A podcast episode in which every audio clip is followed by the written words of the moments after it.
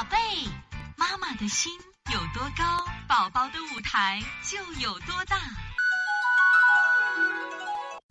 大家好，我是西安邦尼康的王老师，今天想给大家分享的是邦尼康的案例。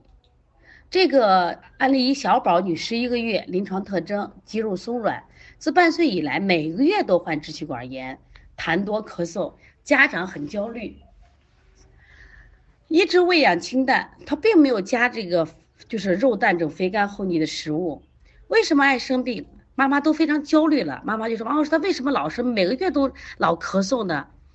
然后呢，跟家长沟通啊，就发现这个孩子一直喝的是德国奶粉，就是妈妈在别的方面啊确实饮食清淡。那我们后来就考虑到，这个奶粉热量高，脂肪含量高，孩子呢不能完全消化吸收，导致他为什么生痰？我们说肥甘厚腻的食物导致生痰，那么国外奶粉呢？它一般分为什么呀？就是本土奶粉和进口奶粉，就是它那个本土奶粉是它当地的，还有一种进口奶粉是根据中国人体质设置的。我建议他换奶粉。所以这个孩子得病呢，我们要找找原因，他和饮食有关系。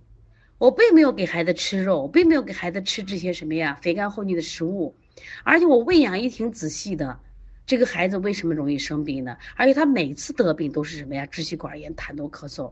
虽然每个月他来我们这推拿效果也挺好的，但是他过一个月又生病。后来我们反复考虑，我说你是你的奶粉热量太高了。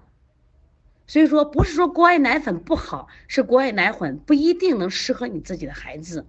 我我想今天听了课的妈妈，如果你的孩子啊仍然在使用国外奶粉，你有这样症状的情况下，我建议把奶粉换一下。